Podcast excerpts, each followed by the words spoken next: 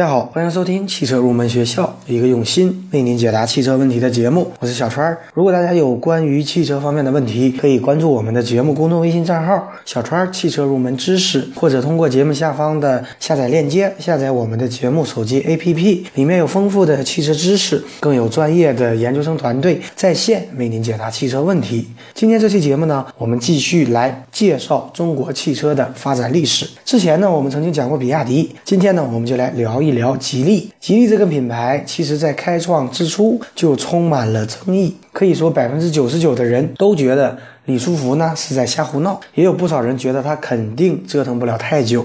原因很简单，那就是他的民营的身份。但是正是这样的一个企业，创造了中国汽车工业历史上的诸多的第一。那么，第一个民营造车企业，第一个开创了汽车的两万元时代，开创了中国第一款跑车，打赢第一个与丰田公司的汽车涉外知识产权案，开发出中国第一款自动变速器，开创中国第一个民办教育体系，第一个民营的汽车收购国外的品牌。那么，可能不少人知道，吉利汽车呢，它是做冰箱起家的，但是最初的背景是怎样的呢？一九八二年，李书福高中毕业。以后，便花了几十元买了一个相机，在各个景点靠拍照营生。那么在当时的情况下，这种生意还是相当的挣钱的。那一年下来呢，李书福挣了差不多两千多块钱。那么有了一定的资本以后呢，他便毫不犹豫地开了一家照相馆。在此之后呢，李书福又分别涉足了冰箱行业。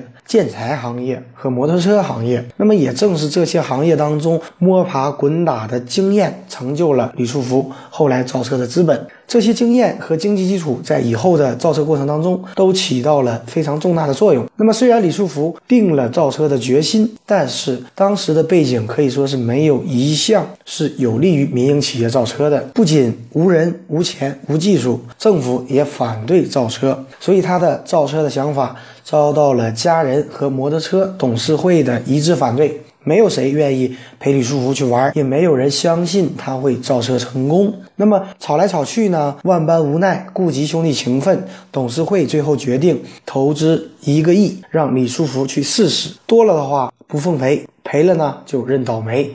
当时为了搞懂汽车，李书福买了大量的实车回来研究。他最喜欢奔驰，想做出中国的奔驰。一九九四年，李书福拆了第一辆奔驰车。后来呢？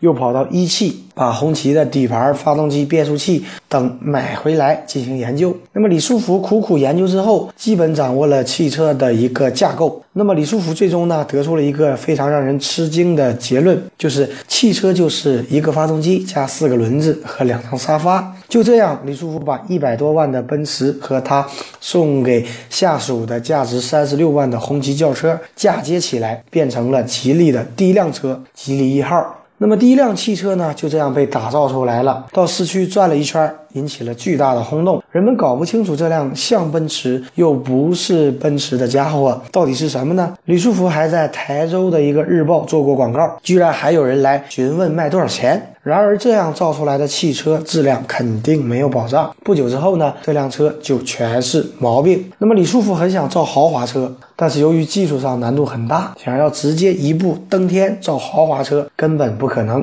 后来，李书福彻底放弃了原来的奔驰加。红旗的一个路线，改走小型车的一个路线，喊出造老百姓买得起的汽车的一个口号。李书福买了几辆样车，把当时的夏利肢解开，开始研究了夏利的零配件。然后呢，发动机是谁的？变速箱是谁的？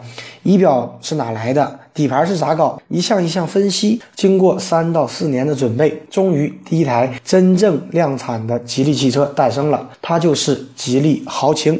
那么在准备下线仪式的过程当中，其实李书福也遇到了巨大的问题，那就是他发出了七百多张请柬，没有一个官员和名流愿意来捧场。原因是因为汽车当时呢，国家政策规定民营企业不能造车，很有可能涉及违法，所以没有人敢支持他。情急之下呢，李书福给当时的浙江省副省长叶荣宝发出了邀请。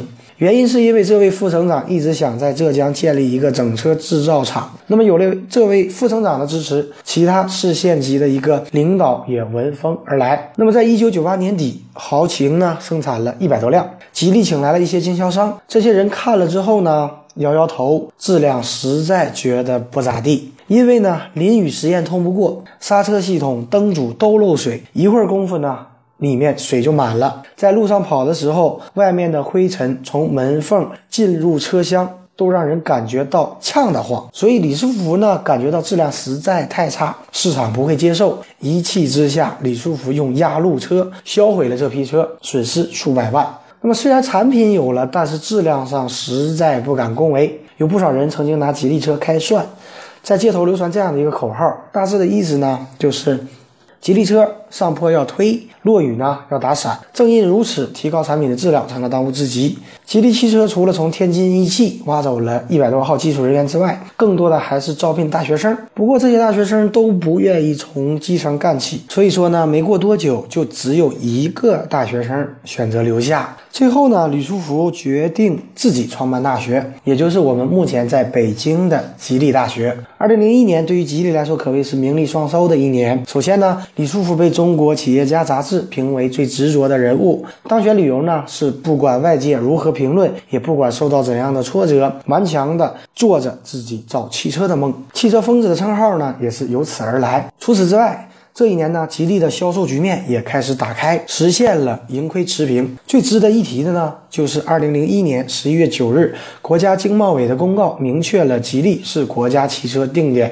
生产基地的地位。吉利终于从一个黑户牌得到了一纸正式的户口。那么，根据一位吉利元老级的人物回忆，吉利轿车登上汽车目录的那天晚上，李书福和众多员工。以及高管彻夜狂欢，喝了很多的酒，得到了国家的支持以后，吉利的发展可以说是顺风顺水，打造中国的廉价跑车美人豹，并且在二零零三年被誉为中国汽车知识产权第一案的丰田投诉吉利商标侵权以及广告语不正当竞争的案件正式宣判。吉利获胜。那么再到后来的自由舰上市，自主研发 CVT 发动机，再到后来吉利收购沃尔沃汽车，可以说吉利在不断的壮大和发展。未来几年内，吉利汽车还要继续稳扎稳打，继续提高产品的质量、品牌的形象以及经销商的质量。也期待吉利汽车在未来可以为我们的国产汽车做出更大的成绩和贡献。好的，今天这期节目呢就接近于尾声了。节目最后呢，欢迎大家加入我们汽车研究生团队的会员，成为会员以后。我们会为您分配一位研究生咨询助理，为您解答所有的